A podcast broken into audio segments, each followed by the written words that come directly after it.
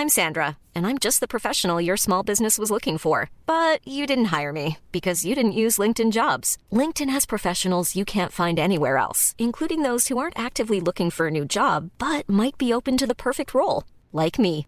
In a given month, over 70% of LinkedIn users don't visit other leading job sites. So if you're not looking on LinkedIn, you'll miss out on great candidates like Sandra. Start hiring professionals like a professional. Post your free job on linkedin.com/people today. Heraldo Podcast, un lugar para tus oídos. Noticias del Heraldo de México. Durante su conferencia mañanera, el presidente López Obrador dio a conocer un plan para dejar al ejército en las calles después de marzo del 2024, como establece hoy la constitución política. La estrategia planea transferir la Guardia Nacional a la Secretaría de la Defensa Nacional con el objetivo de garantizar la seguridad pública. El presidente Andrés Manuel López Obrador condenó los ataques armados en Ciudad Juárez porque los grupos criminales agredieron a la población civil como una represalia.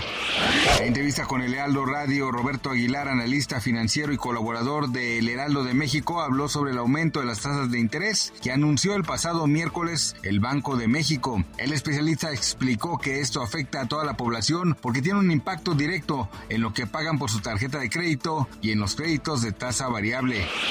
Las autoridades sanitarias de Nueva York detectaron el virus de la poliomielitis en aguas de las cloacas de la ciudad. Este hecho encendió las alertas una semana después de que se reportara un caso de enfermedad en el condado de Rockland, al norte de la ciudad.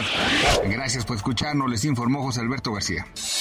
Noticias del Heraldo de México.